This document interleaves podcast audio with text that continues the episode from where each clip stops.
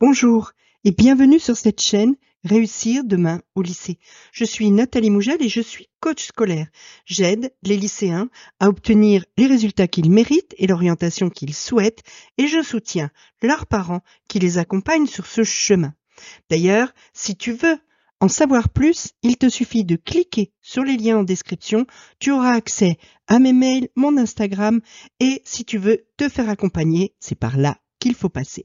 Aujourd'hui, on parle de Parcoursup, le bac, lequel des deux est le plus important?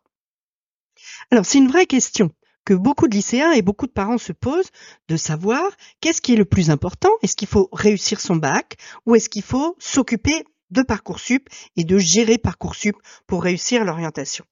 Parce que, en fait, ça va conditionner notamment la stratégie de travail que tu vas mettre en œuvre au cours des trois années de lycée et si tu choisis de privilégier le bac, eh bien, tu vas privilégier tes notes. Si tu privilégies Parcoursup, tu vas choisir une autre stratégie.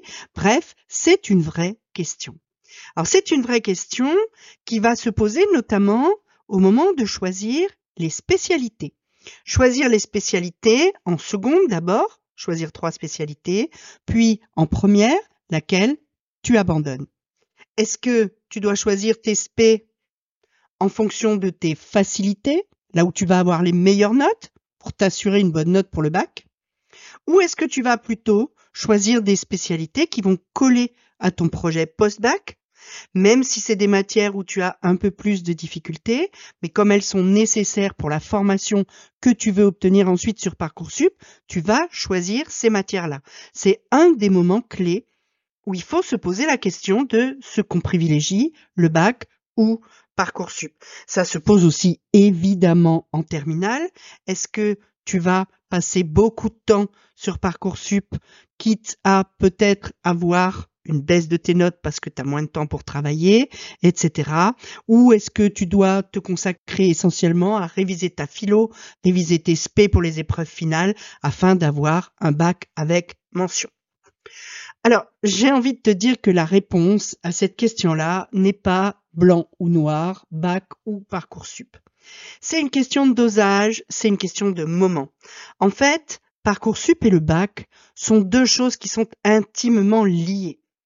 Puisque, en fait, ton bac va dépendre, pour une bonne partie, de tes notes de première et de terminale, qui vont compter dans ton contrôle continu, qui représente quand même 40% de ton bac, mais en même temps, c'est ces mêmes bulletins en fait, qui vont se trouver dans ton dossier Parcoursup et qui vont être décisifs, plus ou moins, selon les formations, mais malgré tout jouer un grand rôle dans ton affectation sur Parcoursup.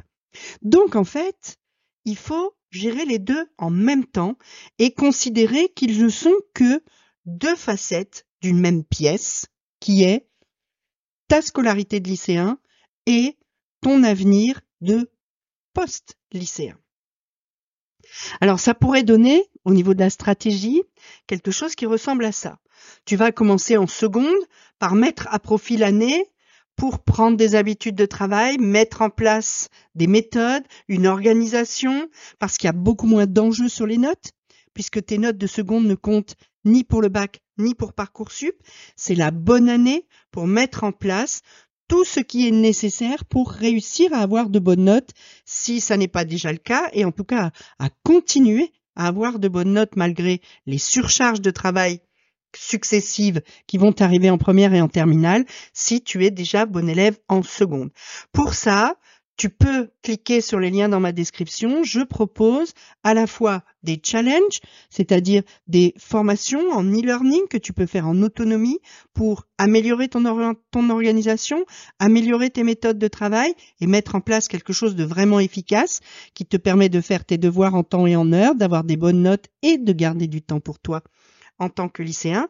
Il y a aussi moyen de te faire accompagner sur une durée limitée, un mois généralement, pour mettre en place toutes ces méthodes et ensuite continuer sur ta lancée et réussir. Deuxième élément de la stratégie, en première, et pour les deux premiers trimestres de terminale, tu gères au mieux possible tes notes parce que ces bulletins-là vont compter pour les deux, bac et Parcoursup. Tu sais que tes bulletins de troisième trimestre de terminale ne sont pas dans Parcoursup, en tout cas l'année où tu passes le bac.